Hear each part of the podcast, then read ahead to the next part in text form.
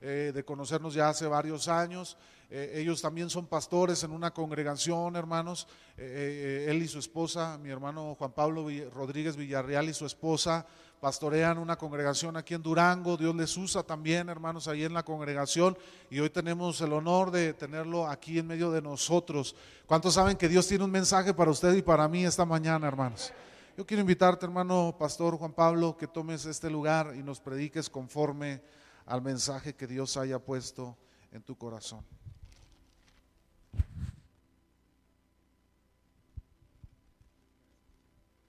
Gracias. Dios les bendiga, hermanos. Nos da mucho gozo poder estar aquí, es un privilegio de verdad y gracias a los pastores, al pastor Isaac, a la pastora Dina, gracias por el privilegio de permitirnos estar aquí compartiendo y como dice el hermano, pues ya se siente uno de casa, ¿verdad? Ya, ya este, hemos venido algunas ocasiones y es una hermosa congregación que le damos la honra y la gloria a Dios por ello. Vamos a orar, hermanos, antes de ir al texto, a la palabra, ¿le parece que oramos? Le decimos al Señor en el nombre poderoso de Jesús, gracias. ¿Por qué no cierra sus ojos? Le dice, te honramos, Señor. Te bendecimos. Te pedimos que en esta tarde, Señor, tú tomes el control, Padre. Tú que conoces las necesidades, tú que conoces lo más profundo de nuestro corazón. Ven, precioso Señor. Espíritu Santo, muévete, Señor. Renuévale fuerza al que se siente cansado. Oh, precioso Espíritu, muévete conforme a tu voluntad en esta tarde. Trae palabras, Señor. Muévete entre nosotros, Padre, en el nombre de Jesús. A través de tu Espíritu, Señor, renueva, cambia, transforma. Sana también al que viene enfermo en el nombre poderoso de Jesús. En tus manos ponemos este mensaje que se ha de compartir. En el glorioso nombre de tu Hijo Jesucristo. Amén y amén. Cuán bueno es el Señor, hermanos. Sí. Eh, le damos también, como decía el pastor, la bienvenida a los que están en línea y vamos a ir al mensaje de la palabra en esta hora. Así que yo le voy a pedir que vayamos al Evangelio según San Mateo. Vamos al Evangelio según San Mateo, al capítulo número 19. Y vamos a estar ahí meditando en la palabra y es un gozo poder compartir siempre la palabra viva y de verdad, que es la palabra del Señor. Mateo capítulo 19, versículo 27.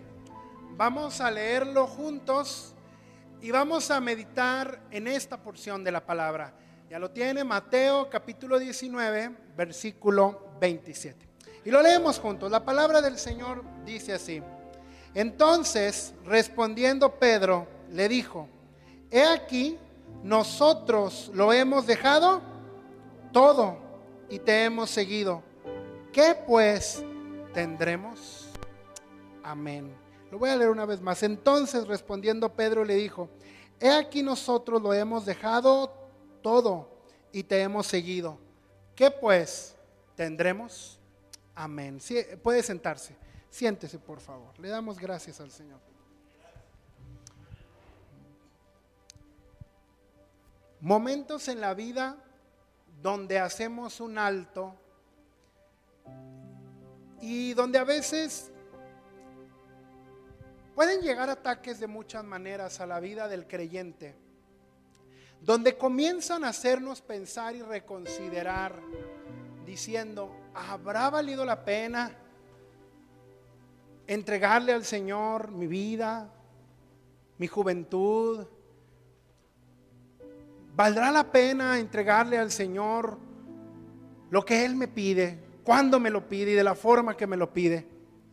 Hay momentos que el enemigo, el Señor lo reprenda, que es astuto, pero también recordemos que es padre de mentira y que en él no hay verdad.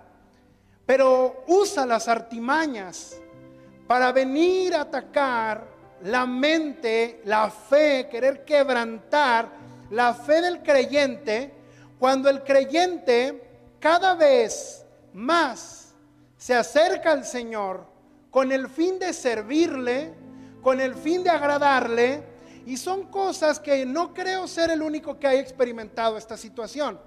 No creo ser el único en el que hay días en la vida, hay meses en el año, hay etapas en, nuestra trayectoria de vida donde podemos sentir que somos presa de un ataque así. Y donde nosotros también con toda la confianza vamos con el Señor y le preguntamos, ¿verdad? Señor, ¿qué hago en esta circunstancia? Estoy pasando este, esta situación, ¿qué hago? Pues fíjese que uno de los discípulos, uno de los que formaban parte del círculo íntimo del Señor, de esos tres que siempre estaban ahí, muy, muy cerca, junto con Jacobo, con Santiago, con, con Juan y Pedro, que eran los que estuvieron siempre en momentos bien clave del ministerio del Señor.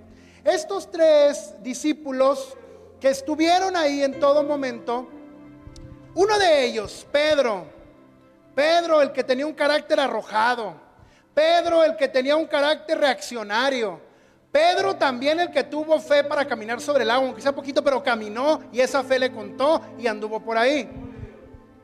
Pero es ese mismo Pedro quien, analizando el contexto de la palabra, cuando entramos al capítulo 19 de Mateo, desde el versículo 16, la palabra nos comienza a contar la historia del joven rico. Y usted y yo sabemos la historia, no voy a ahondar en esto, pero entre toda esta historia, lo que nosotros encontramos es este joven que va y le dice al Señor, ¿qué tengo que hacer para heredar la vida eterna? Y el Señor mantiene una conversación con este joven. Pero una vez que termina la conversación, empezamos a leer más adelante y vemos que Pedro le surge una duda a lo mejor razonable. Le surge una duda en un momento donde empezamos a, ver y dice, dice desde el versículo 22, 23. Entonces Jesús dijo a sus discípulos, de cierto os digo que difícilmente entrará un rico en el reino de los cielos. Otra vez os digo que es más fácil pasar un camello por el ojo de una aguja que entre un rico en el reino de Dios. Sus discípulos oyendo esto, se asombraron en gran manera diciendo, ¿qué pues? ¿Quién pues podrá ser salvo? Y mirándolos Jesús les dijo, para los hombres esto es imposible, mas para Dios todo es posible. Entonces viene eso. Pedro le dice, nosotros lo hemos dejado todo, ¿qué pues tendremos? ¿Qué hemos dejado por el Señor? Cuando viene esa situación de duda a nuestra mente y nos lleva a dudar, nos lleva a pensar, ¿por qué al Señor le das tu tiempo? ¿Por qué al Señor le das tus finanzas? ¿Por qué al Señor le das tu talento? ¿Por qué al Señor le estás entregando tiempo tan valioso de tu vida? Y Pedro lo preguntó. Y cuando lo cuestiona, junto con esa cuestión le dice, ¿qué vamos a tener pues nosotros? Pero fíjese la respuesta que le da el Señor. El Señor le dice en el versículo siguiente, y Jesús le dijo, de cierto os digo, que en la generación, cuando el Hijo del Hombre se siente en el trono de su gloria, vosotros que me habéis seguido, también os sentaréis sobre doce tronos para juzgar a las doce tribus de Israel. Y cualquiera que haya dejado casa o hermanos, hermanas, padre, madre o, y mujer, o hijos o tierras por mi nombre, recibirá cien veces más y heredará la vida eterna. Pero muchos primeros serán pero muchos primeros serán postreros y postreros primeros. ¿Qué vamos a recibir por haber seguido al Señor? Lo primero que nos muestra este pasaje es no es la cantidad de lo que estamos dejando. Es el motivo por el que lo estamos dejando. Pedro quiere decirle al Señor, le dice, yo lo dejé todo, Señor. Le da una cantidad, le dice todo. Pero lo que Pedro no se da cuenta es que el Señor no dice cuánto has dejado, sino por qué causa lo has dejado. El Señor que conoce el corazón sabe cuál es el motivo por el que estamos haciendo las cosas. Y el motivo por el que le estamos siguiendo no es ningún interés financiero, no es ningún interés de otra índole, es porque Él ha cambiado nuestras vidas y ahora le pertenecemos. Es porque sabemos y reconocemos quién es Él para nosotros. El principal error que podemos cometer humanamente es pensar que entre más cosas dejamos para servir al Señor, más grande va a ser nuestra recompensa. Entre más cosas yo hago, más va a ser lo que yo voy a tener. Pero lo que tenemos que notar es que todo radica en la condición de nuestro corazón. ¿Qué nos está motivando a dejarlo todo? Y es por eso que hago énfasis en lo siguiente. No hay una mejor manera en la que Jesús le pueda contestar a Pedro que lo que les contesta en el capítulo 20. Y el capítulo 20 es una respuesta larga, hasta el versículo 16, de lo que Jesús les contesta y lo que le dice a Pedro en medio de esta duda. Porque el reino de los cielos es semejante a un hombre, padre de familia que salió por la mañana a contratar obreros para su viña y habiendo, eh, habiendo convenido con ellos, con los obreros, en un denario al día, los envió a su viña. Saliendo cerca de la hora tercera del día, vio a otros que estaban en la plaza desocupados y les dijo, y también vosotros a mi viña, y os daré lo que sea justo. Y ellos fueron. Salió otra vez cerca de la hora sexta y novena e hizo lo mismo. Y saliendo cerca de la hora undécima, halló a otros que estaban desocupados y les dijo, ¿por qué están aquí todo el día desocupados? Le dijeron, porque nadie nos ha contratado. Él les dijo, y también vosotros a la viña y, y recibiréis lo que sea justo. Cuando llegó la noche, el señor de la viña dijo a su mayordomo, llama a los obreros y págales el jornal, comenzando desde los postreros hasta los primeros. Al venir, los que habían ido cerca de la hora undécima recibieron cada uno, ¿cuánto? Un denario a los últimos que contrataron. Y dice la palabra del Señor más adelante, ahí mismo. Eh, al venir también los primeros pensaron que habían de recibir más, pero también ellos recibieron cada uno un denario. Y al recibirlo murmuraban contra el padre de familia diciendo, estos postreros han trabajado una sola hora y los han hecho iguales a nosotros que hemos soportado la carga y el calor del día. Él respondiendo dijo a uno de ellos, amigo, no te hago agravio, ¿no conveniste conmigo en un denario? Toma lo que es tuyo y vete, pero quiero, quiero dar a este postrero como a ti. ¿No me es lícito hacer lo que quiero con lo mío? ¿O tienes tú envidia porque yo soy bueno? Así los primeros serán postreros y los postreros primeros, porque muchos son los llamados y pocos los escogidos. Lo que el Señor tuvo que tomar para que los discípulos entendieran un principio espiritual que se quedara clavado en su corazón cuando los momentos complicados llegaran y la hora de hacer una balanza pudiera sobresalir la gracia de Dios por encima de los problemas. Y es lo siguiente. En esta parábola el Señor les enseña principios grandes y profundos espirituales. Y quiero comenzar con el primero. Lo hemos dejado todo. ¿Y nosotros qué tendremos? En primer lugar, la parábola que da respuesta a la pregunta de Pedro nos enseña que nadie merece más que otro en la viña del Señor. Porque todos somos iguales delante del Dios al que servimos. Porque Dios nos ve de una manera tan especial que vamos a ver cuál es el sistema de recompensas que el Señor da, no conforme humanamente, sino conforme a su palabra. Y lo primero es, Jesús les advierte a todos aquellos que se pueden creer o que merecen más que otros. En primero le dice a los apóstoles, claramente. Esta parábola era para ellos. Ellos tenían el privilegio y el honor de caminar junto con Jesús. Entonces ellos pudieran decir, nosotros tenemos que tener más privilegios que cualquiera. Y por eso vemos nosotros también en el Evangelio, en este mismo Evangelio, en el mismo capítulo más adelante, observamos nosotros que Juan y Jacobo y va la mamá de ellos y, van y le dicen al Señor también, Señor, ¿Por qué no sientas a uno de mis hijos a la derecha y al otro a la izquierda y en tu reino, Señor? Como las mamás que van a pedir al, cuadro de honor a los hijos, ¿verdad? Esas mamás que van a la escuela y dicen, ay, si es bien listo mi niño, hace todas las tareas digitales, usted se las hace, no las, las manda por WhatsApp nada más, ¿verdad? Usted se pone, ahí está en la noche haciendo las tareas para mandarlas temprano.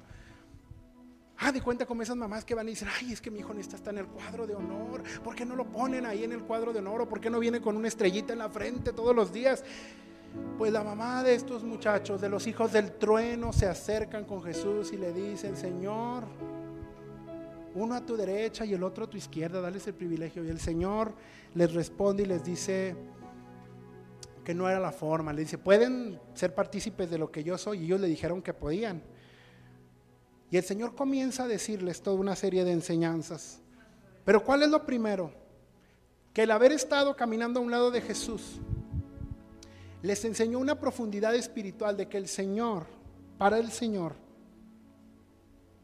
los obreros de su viña no valen por lo que hacen, sino por lo que en su corazón está motivado a hacer las cosas. ¿Qué está motivando nuestros corazones como creyentes en este tiempo a hacer las cosas que hacemos para Dios? Puede ser la vanagloria, puede ser eh, un motivo X. Pero ¿cuál es el verdadero motivo por el que yo evangelizo, por el que yo predico, por el que yo hago? ¿Por, ¿Cuál es el motivo? Tiene que ser en todo momento con humildad darle la gloria y la honra al que vive y al que reina. El Señor le dijo a los discípulos, ellos no, ellos eran eh, también obreros. La advertencia era también para los judíos, porque los judíos pudieron haber dicho, nosotros somos el pueblo escogido, y ya ve que ellos se jactaban diciendo, nosotros somos hijos de Abraham. Y el Señor les dice, no se equivoquen, eh, eh, Dios puede levantar hijos de Abraham hasta de esas piedras. Así que cuando nosotros empezamos a ver la condición de ellos, ellos se creían superiores y pensaban que por esa cuestión ellos iban a tener mayor recompensa. La advertencia también es para las naciones de la tierra, que llegan a pensar que en algún lugar donde llegó primero el Evangelio es más privilegiado que otro. No. Lo primero que nos enseña esta parábola y la contestación de Jesús a Pedro es que nadie es superior que nadie, sino que todos estamos delante del Dios que todo lo puede y que todo lo hace. ¿Cuál es la motivación de hoy estar aquí? ¿Cuál es mi motivo por el que yo estoy aquí hoy adorando al Señor? ¿Cuál es el motivo por el que yo le sirvo al Señor? ¿Cuál es el motivo por el que yo quiero esta tarde adorarle y vengo delante de su presencia? Que lo único que sea el motivo es que la sustancia de su gloria, que la necesidad que tenemos de Él es más grande que lo que podemos hacer en esta tierra por Él, porque Él ya lo dio todo y lo dio en la cruz del Calvario por usted y por mí. Sanidad, salvación, Él ha derramado sin medida para que usted y yo hoy podamos estar aquí con un corazón abierto y sincero delante de Él. ¿Qué pues vamos a recibir? Le decía Pedro. Y cuando nos cansamos en la vida cristiana, cuando a veces decimos yo ya no puedo, cuando a veces el enemigo trata de las artimañas de desanimarnos, nosotros le tenemos que seguir diciendo, yo voy adelante, porque yo prosigo a la meta, como decía Pablo, al premio del supremo llamamiento. Ciertamente dejo atrás lo que se queda atrás y me extiendo hacia adelante. ¿Cuál es la segunda enseñanza que Jesús les deja a los discípulos? Esta parábola enseña otra cosa muy importante como el sistema de recompensas del Señor. Jesús no va a recompensar a nadie, hermanos. A nadie de los que estamos aquí. A nadie de los que están en la tierra. Por lo que podamos hacer o aportar. Sino por la fidelidad con que lo hagamos. Algunos, fíjese bien en lo que acabamos de leer en la viña. Trabajaron 12 horas, todo el día entero. Otros trabajaron 9 horas. Aquí lo dice. Salió a, cierta hora a contratar a unos y luego a otras horas a otros y a otras horas a otros, pero a todos les iba a pagar cuánto? Un denario. O sea, sería el contrato obrero patronal, ¿verdad? Vamos a decirlo en este tiempo. Un denario y, y dice que unos trabajaron 12 horas, otros trabajaron 9, otros trabajaron 6, otros trabajaron 3, unos trabajaron nada más una hora, pero esto quiere decir que algunos hicieron 12 veces más el trabajo que otros. Pero el dueño de la viña les pagó lo mismo. Oiga, ¿cómo está eso? Si fuera en este tiempo, lo bueno es que no sé si ahí ya había conciliación y arbitraje, ¿verdad? Si no, ya andarían los obreros de la viña con el pobre señor allá en conciliación o en la Secretaría del Trabajo poniéndole una demanda y andarían en los tribunales, en el Tribunal de lo Contencioso Administrativo y andarían allá haciendo una huelga y andarían subiéndolo a las redes y andarían, gloria a Dios que no les tocó estos tiempos, si no, ya hubieran hecho todo un, un movimiento de obreros pero ¿qué es lo que tenemos que destacar? Que ninguno puede hacer obras para merecer la salvación, porque eso ya lo hizo el Señor Jesucristo en la cruz del Calvario. Somos salvos por medio de la gracia, como lo dice la palabra. Pero la Biblia enseña que cada persona va a recibir una recompensa según su obra. Vamos a primer, a, primer eh, carta a los Corintios, al capítulo 3, en el versículo 8. Y fíjese lo que dice la escritura ahí. Primero los Corintios 3:8. Y el que planta y el que riega, dice la palabra, son una misma cosa. Aunque cada uno recibirá su recompensa conforme a su labor. No se deje engañar. Cuando venga el enemigo a desanimarlo, cuando venga el enemigo a querer meter incredulidad. Cuando le diga no tengas fe, el Señor no va a hacer un milagro en tu vida. Cuando venga el enemigo a decir, mira, eh, ¿para, qué, ¿para qué apoyas la iglesia? ¿Para qué sirves en la iglesia? ¿Para qué estás en un ministerio? ¿Para qué lo haces? Cuando el enemigo es experto en hacer eso, el Señor lo reprenda. Pero nosotros tenemos que escuchar la voz de Dios y no la voz del enemigo. Porque el que recompensa es Jehová de los ejércitos. El enemigo la recompensa más grande que tiene es, es una, una eternidad sin Dios. Esa es la recompensa del enemigo. Pero la recompensa de Dios para aquellos que nos mantenemos firmes es vida eterna y gozo en la presencia de nuestro Señor. Fíjese lo que dice aquí. El que siembra y el que riega son una misma cosa. O sea, que yo veo una realidad. Dios no tiene problemas con las cuestiones de las funciones que se pueden hacer dentro de su cuerpo, del cuerpo de Cristo. O el que siembra y el que riega es una misma cosa. Los que hacemos a veces el desorden somos los humanos, ¿verdad?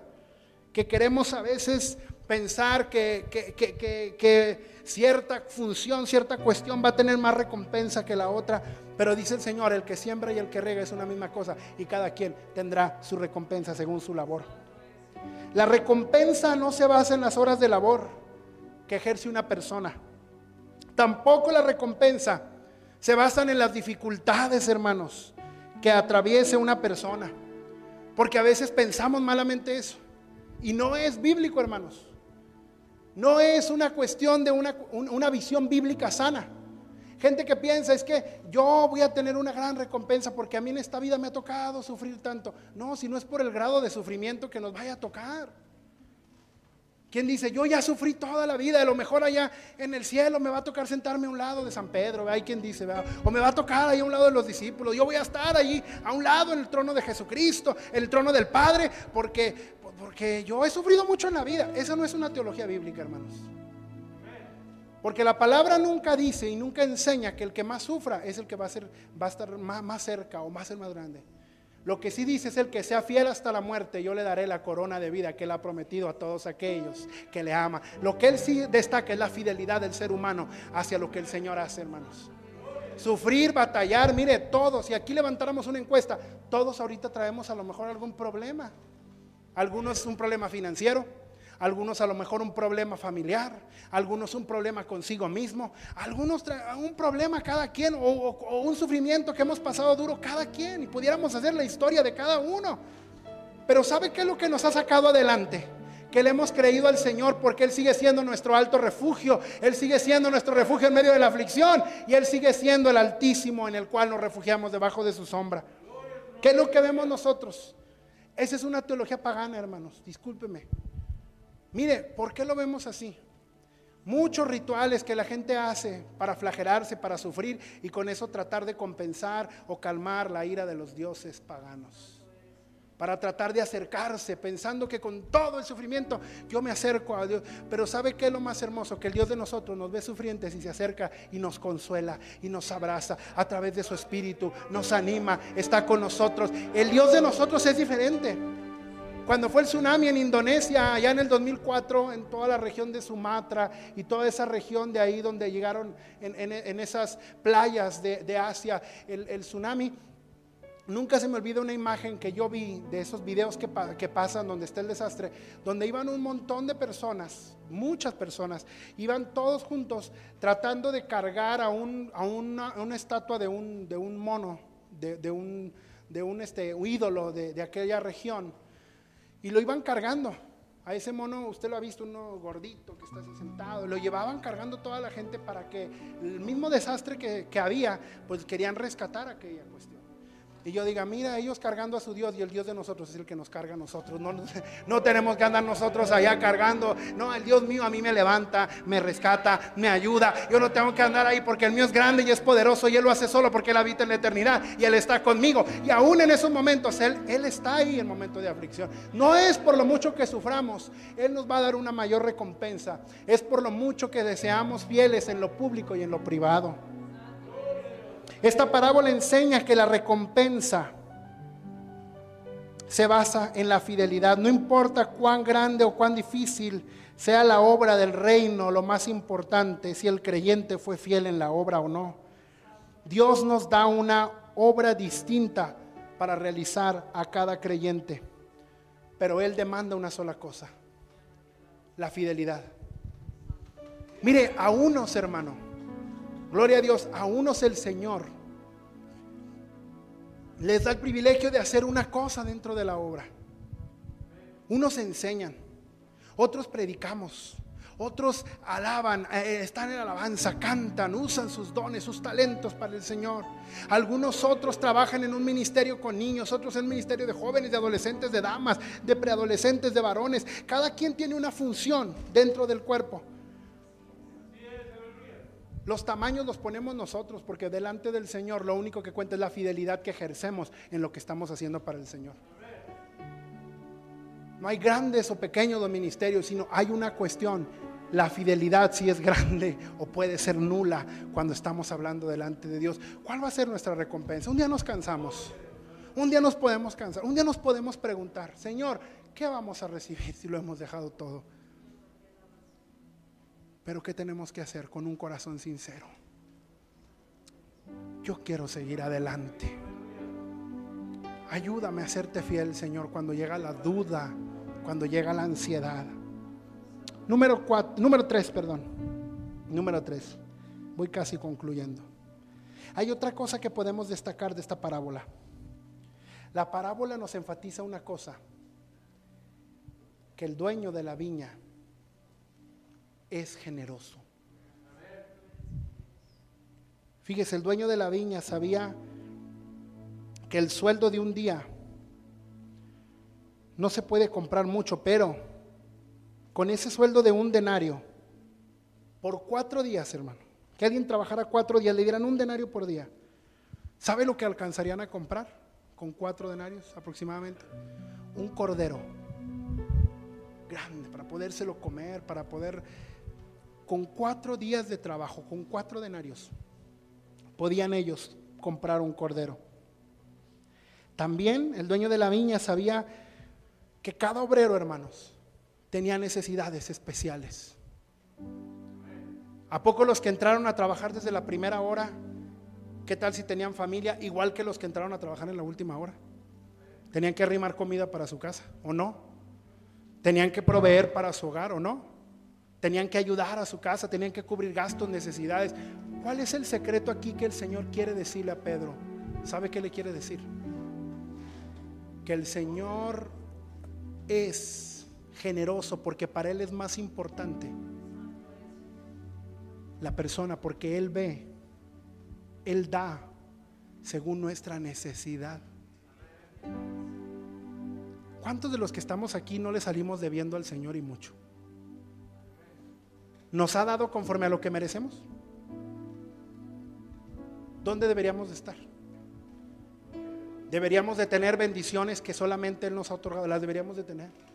Mire, el día que sentimos que el mundo nos debe a nosotros, El día que llegamos a pensar que Dios nos debe a nosotros, ese día estamos pero si bien alejados de lo que es la voluntad de Dios. Porque pensamos que, y, puede haber, y hay casos, y hay personas que se amargan, amargan su vida y amargan su corazón, porque sienten que el mundo les debe algo, sienten que ellos no tuvieron que haber nacido en esta tierra en este tiempo, porque son mucho para esta generación. Hay quien llega a pensar que, que Dios este, tiene una gran deuda con ellos, pero ese tipo de mentalidad lo único que nos lleva es a ser personas que no son agradecidas, porque creemos que cada vez que llega una bendición, la tenemos porque la merecemos, pero realmente somos, como decíamos ahorita, por gracia salvos y todo lo que tenemos es inmerecido.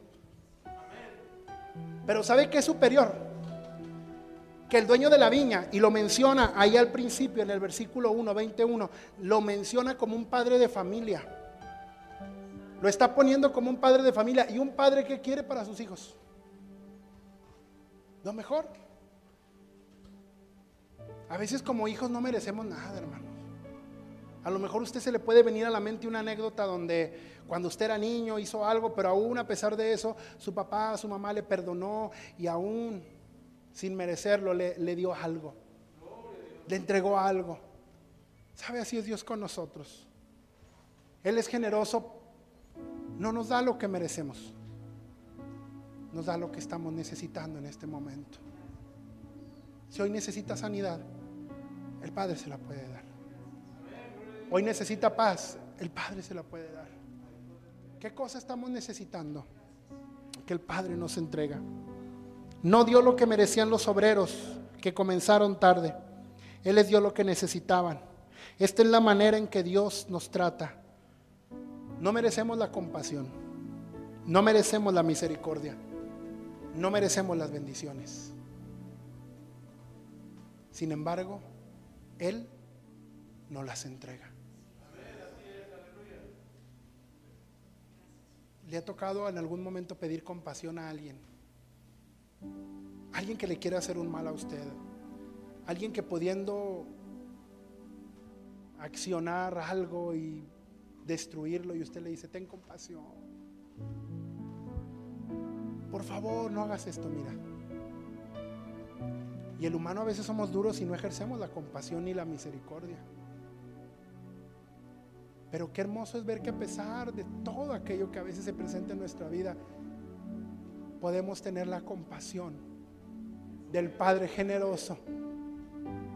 Si hoy vienes cansado, cargado, si está batallando con un hábito que no lo puedes dejar, con alguna cuestión que no está bien delante de los ojos de Dios, Él hoy, hoy, hoy es el día de salvación, Él hoy quiere tener compasión y decirte, nuevamente yo quiero abrazarte, nuevamente yo quiero que sientas mi presencia, dice el Señor,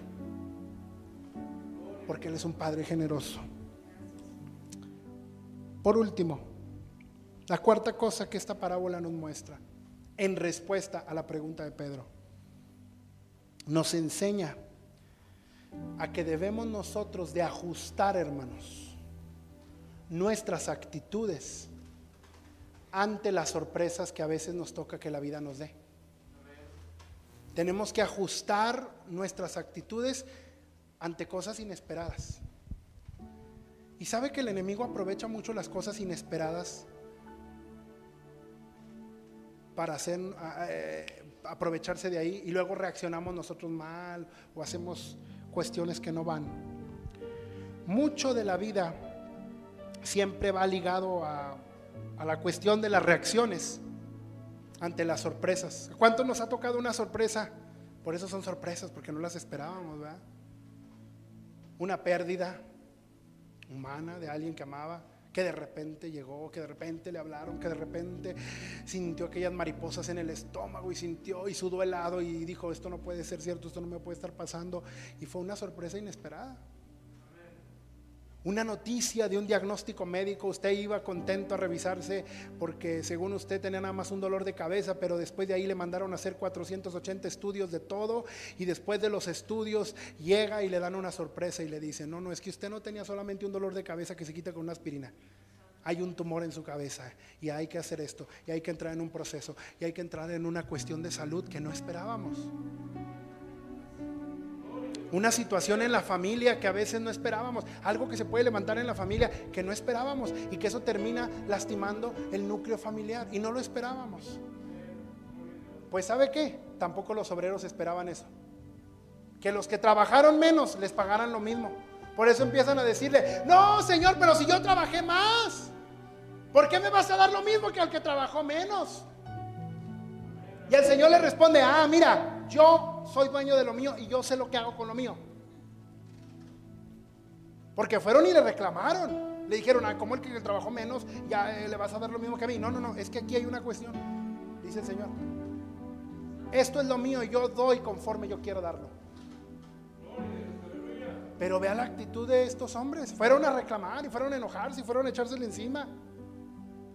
Fue una sorpresa para ellos. Ellos pensaron, dice la Biblia, que les iban a dar más a los que llegaron primero. Pero resulta que les dieron lo mismo.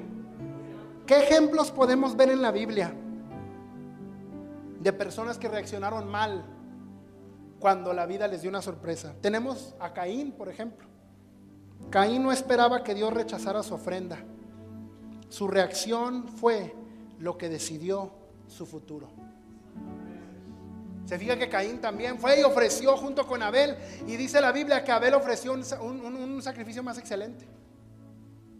Y cuando va a Caín, a lo mejor Caín nunca se esperó que a Jehová le agradara más el sacrificio de Abel. ¿Y qué fue lo que hizo Caín? Dice que su semblante se decayó. Y una vez que decayó su semblante, tomó una mala decisión, pésima, y vemos el primer asesinato de la historia de la humanidad. Vemos el asesinato donde está por ahí Caín asesinando a su hermano Abel y el Señor aparece y el Señor le dice, la sangre de tu hermano clama por, hasta, hasta, hasta arriba, hasta los cielos. Primero le pregunta, ¿dónde está tu hermano? Y él dice, yo soy guarura de mi hermano, soy el guarda de mi hermano para que yo saber dónde está. Entonces, ¿cuál fue la cuestión? Que reaccionó equivocadamente, como al Señor no le agradó. No le agradó se agradó más pues de la ofrenda de Abel, su reacción fue mala. Hermano, cuando sirvamos, servimos a Dios, cuando caminamos en el Señor, cuidemos nuestras actitudes. Cuidemos cómo estamos sirviendo a Dios. No lo hagamos de mala gana. No lo hagamos por hacerlo. No lo hagamos que por, por qué dirán. No lo hagamos porque tengo que hacerlo, porque no hay nadie más. No lo hagamos porque yo soy el único que lo hace siempre. No lo hagamos porque yo soy de los que siempre están. No lo hagamos por eso. Porque nuestras actitudes van a determinar en gran manera mucho de lo que pasa en la vida. Tenemos otro ejemplo, los menciono los demás nada más. Por ejemplo, a Mateo no planeó que Jesús lo invitara a seguirle, pero la respuesta del publicano a esta invitación sorprendió a todos y cambió su vida. Mateo le llegó una sorpresa, le dijo, Jesús, ven, sígueme. Y cuando sucedió eso, pues él tuvo también que hacer su parte y retribuir lo que había hecho. Pedro nunca esperaba negar al Señor tres veces, pero se ajustó después de su pecado. Dice la Biblia que lloró amargamente. Encontramos a otro más.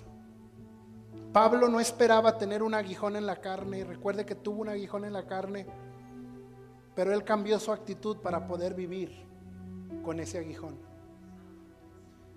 Hay ocasiones donde le podemos pedir al Señor que quite algo de nos, algo, algo que decimos, Señor, si, si, tú me sanaras completamente, Señor, si tú me hicieras esto completamente, pero hay veces que no van a ser quitados porque es lo que nos tiene hincados de rodillas buscando al Señor.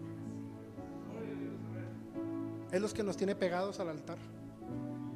A veces hay cosas que nos tienen ahí, ahí, ahí orando. Yo le he pedido al Señor muchas veces, cosas así bien pero Señor, quita ya, mira, esto ya, es, esta enfermedad o, este, o esto, esto que, por favor,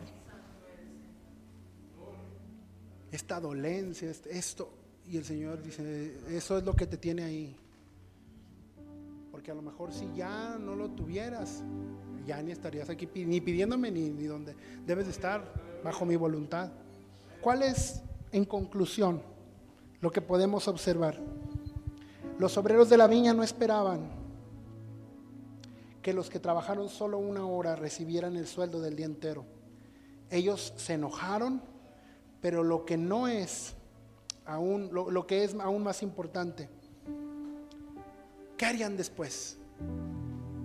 Y no quiero especular en la palabra, ¿qué harían después con su enojo? ¿Seguirían enojados? ¿Le irían a reclamar? Ya no dice. Nada más dice que sí se enojaron porque le dieron a los otros antes que a ellos. Una cosa sí podemos saber o sí podemos ver. Mucho de lo que nos sucede depende de si reaccionamos conforme al Espíritu o lo hacemos conforme a la carne. Mucho de lo que hacemos. Y quiero concluir con esto. Hace un tiempo, unos tres años, nos sucedió que una persona que, conocemos, familiar de mi esposa, estaba ella tan, tan mal, ¿verdad? Porque se, alteraba de repente bastante. Y en una de esas tenían, tenía un niño chiquito y, ella, este, pues no podía lidiar con el niño. Batallaba mucho y lo golpeaba mucho y le pegaba al pobre niño bastante y a veces sin justificación. Pues llegó un momento donde, donde ella pues batallaba con el niño y luego después al tiempo le dicen que ahora está embarazada. Entonces, para esa noticia, para esta persona, le cayó, hermanos, o sea, no fue una bendición, le cayó de peso para ella. Que la primera reacción que tuvo, ¿qué cree que hizo? Cuando llegó de con el médico y le dijeron que estaba embarazada, lo que hizo fue, enfrente del otro niño pequeño, subir a la escalera y se dejó ir con todo por toda la escalera. Porque dice que ella no quería tener al otro niño que ella si ya no podía con uno, ¿cómo iba a poder con otro? Y va y se sube hasta allá y enfrente del otro pequeño, hermanos, va y no le importa nada y se avienta desde allá. El niño le tocó ver toda esta escena, ver a la mamá cayendo, ver rodando, ver tirada, verla llena de sangre, salir a avisar por allá a los, a, los, a los tíos, a la familia, y ver ahí llegar. Pues mire, lo que es de Dios no perdió al niño, no perdió nada, eh, todo bien. Pero deje usted lo que pasó. Reaccionaria. Un día llega este pequeño que le tocó ver aquella cuestión de la escalera y llega ahí a pedir algo y como estaba tan alterada la persona, le mete un golpe al niño tan fuerte que es como dicen, es un mal golpe. Que aquella criatura inconsciente, a punto, al borde de perder la vida, una criaturita de unos 3, 4 años, hermano. Esos niños que unos angelitos se acercan, le piden algo y la señora le responde con algo que traía en la mano, pero le da contundentemente en su cabecita. Y aquel niño cae, cae, cae inconsciente como una costal de papas. O sea, no metió las manos, no metió nada, cayó así totalmente. Y aquella mujer inmutada ni lloraba ni nada. Y, cuando nos, avisa, este, vivía cerca de donde nosotros vivimos y nos avisan y vamos y estábamos ahí, orábamos, oramos y rápido al niño y, se le habló a la ambulancia y lo llevamos y todo. Y pasaron los días y el niño se, el Señor lo fue levantando y siguió caminando. Pero esta persona seguía haciendo cosas así, hermanos. Así por impulso y por reacción, así, así. O sea, no le importaba que fueran sus hijos, no le importaba quien estaba ahí, lastimaba, hería, les pegaba, les hacía cosas graves. No cree que pellizcos, no sé, cosas sencillas. Y yo le decía, le decía a mi esposa, Qué difícil es una vida sin el Señor Jesucristo, porque aún en momentos donde a veces nos hierve la sangre o en algún momento uno quisiera reaccionar y darle lo mismo a la señora, decirle, a ver usted ahora también ahí le va, ¿por qué anda pegando al niño? O dígame para ayudarle a aventarse por la escalera, aunque sea algo, ¿verdad? No sé. Obviamente no, ¿verdad? Pero hice uno reaccionariamente. Pero ahí es donde uno entiende y uno dice, ¿cómo es necesaria, es necesario el Señor Jesucristo en la vida del humano? pero sobre todo cómo es necesario el gobierno del Espíritu Santo para que nos enseñe a reaccionar en todas las etapas de la vida. Esta mujer vivía alterada y por eso mismo que vivía alterada por todo, adicta, alterada, todo, hacía una y otra vez eso.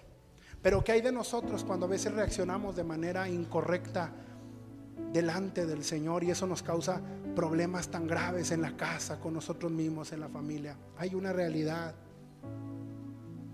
mucho de lo que nosotros hacemos en el Señor, para el Señor, aquí en la iglesia o fuera de la iglesia, todo se tiene que ajustar al dominio del Espíritu Santo para poder actuar correctamente aun cuando parece difícil hacerlo. Jesús termina diciéndoles a los discípulos a través de esta enseñanza, los primeros serán los postreros y los postreros serán los primeros. Que delante de Él,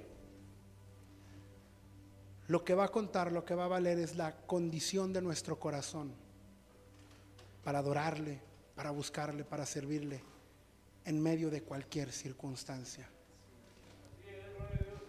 Nosotros lo hemos dejado todo. ¿Qué vamos a tener? Le pregunta Pedro. ¿Qué ha dejado usted por el Señor? ¿Qué ha dejado usted por el Señor? ¿Qué le falta dejar y decirle, Señor, yo te, mira, yo he dejado esto y esto. Sí, gloria a Dios, que hemos dejado muchas cosas, pero ¿qué más nos falta dejar también delante de Dios para que Él pueda mantener una, una comunión digna con nosotros y nosotros con Él y experimentarla en cada etapa de nuestra vida. ¿Por qué no se pone de pie, por favor? Póngase de pie. Nosotros lo hemos dejado todo. ¿Qué vamos a tener?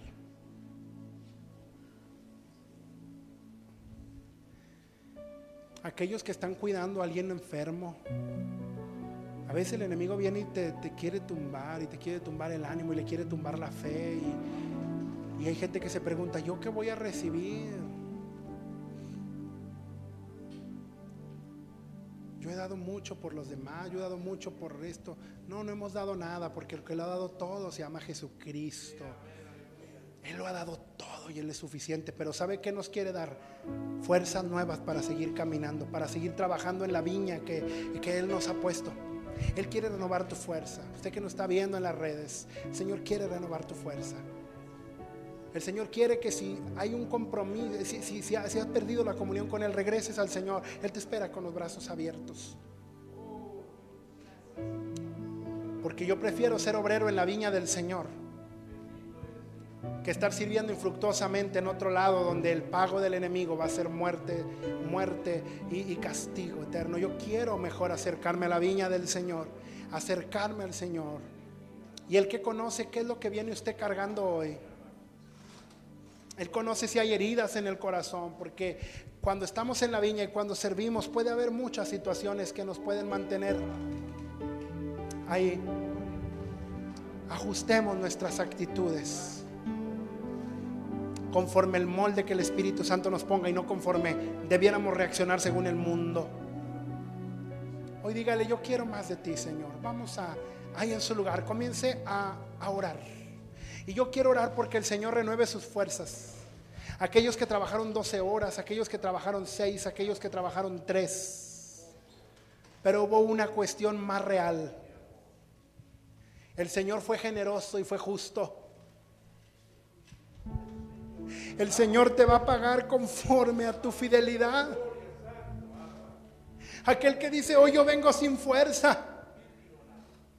Aquel que dice, mira Señor, yo estoy cansado de esta situación en mi casa, no se compone esta, esta cuestión con mi hija, con mi hijo, con mi esposo, ya estoy cansado. Hay veces que el enemigo llega y eh, llegan pensamientos, el Señor le reprenda a mi mente y empiezan a quererme desanimar, a hacerme perder la fe, pero yo recuerdo que el que a mí me llamó es Jesucristo, el que a mí me contrató para esta viña se llama Jesucristo, Él es el único el que te recompensa con una paz plena. El que te recompensa con sanidad de corazón. El que trae sanidad a tu cuerpo. Él es. ¿Por qué no habla? Si usted dice, yo batallo con mi carácter, yo reacciono muy feo contra cualquiera, yo a veces ando con la espada bien desenvainada, yo a veces ando y que molesto todo el día y no puedo. Ah, pero sabe que diga el Espíritu Santo, yo quiero ajustar mis actitudes a ti. Oh Espíritu Santo, mira, trabaja en mi carácter. Oh Espíritu Santo, mira, yo soy explosivo, pero no, no, no, yo quiero que tú me gobiernes. Porque eso me ha traído muchos problemas. Oh Espíritu, mira, a veces a mí se me va la lengua de más, hablo de más, digo de más. Oh Espíritu, gobiername, frena mis labios, frena mi lengua. Oh, yo necesito el gobierno del Espíritu en mi vida.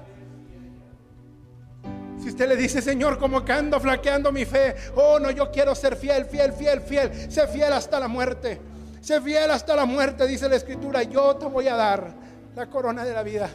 Sé fiel, oh renueva fuerzas. Vamos a orar, vamos a orar. Eleve su voz. Yo quiero orar esta tarde. Porque el Señor renueve fuerzas al que viene cansado. Que el Señor renueve fuerzas al que dice, ay, yo vengo así. Oh, glorioso Espíritu, ahora empieza a obrar. Empieza a tocar allá, oh, precioso Rey. Mira, tú ves esas lágrimas que están rodando de las mejillas de mis hermanos, de sus ojos. Tú ves esas lágrimas, Señor, porque tú las entiendes. Tú entiendes porque tú entiendes mejor que nadie cuál es el motivo. Tú entiendes que a veces también nos agotamos, pero yo entiendo que tú eres el Dios que renueva. Yo entiendo que eres el Dios de la sanidad. Yo entiendo que eres el Dios del poder.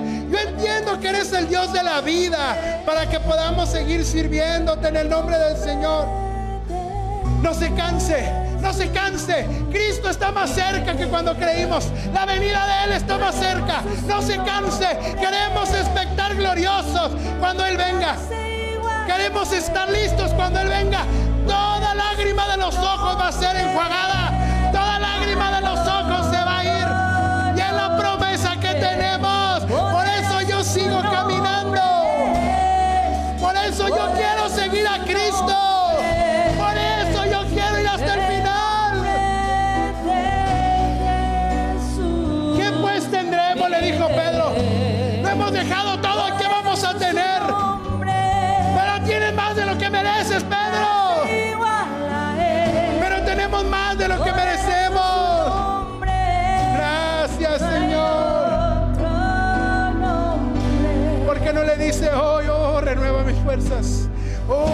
Renueva, renueva, renueva Espíritu Santo. Renueva Espíritu Santo. Trae un fuego nuevo a aquel que lo necesita. Oh Señor, que el fuego permanezca en el corazón, ardiendo, ardiendo, ardiendo por ti. Oh glorioso Espíritu, que las aflicciones no apaguen el fuego que tú has puesto. Que los pesares de la vida no nos separen de ti, porque tú eres más grande. Ni la muerte, ni la vida, ni ángeles, ni principados, ninguna cosa creada nos puede separar del amor de Dios. Oh, te amamos, Señor. Mis transgresiones Danos de tu gracia. Danos de tu gracia.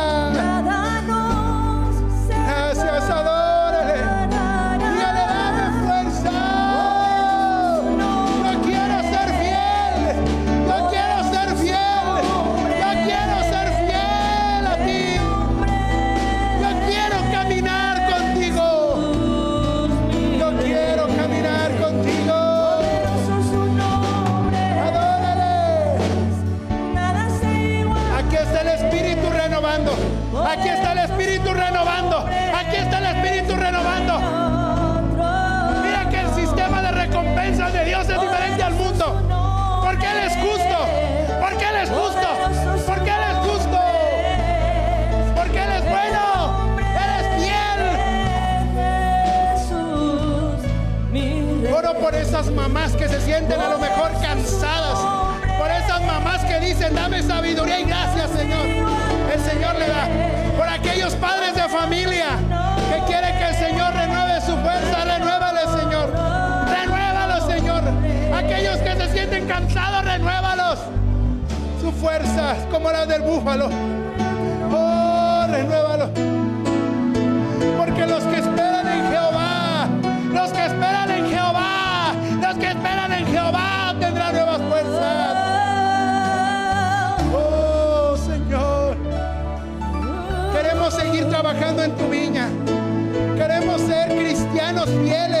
A tu reino, a tus principios.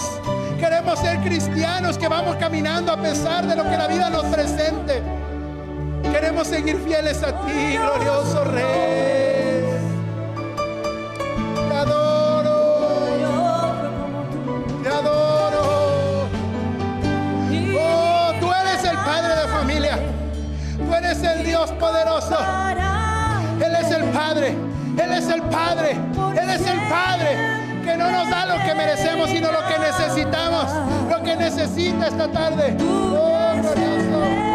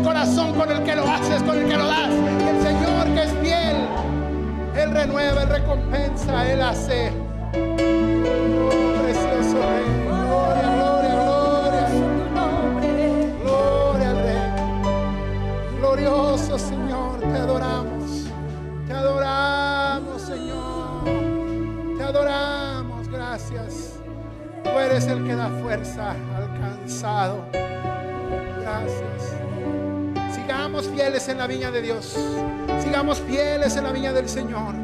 Ajustemos nuestro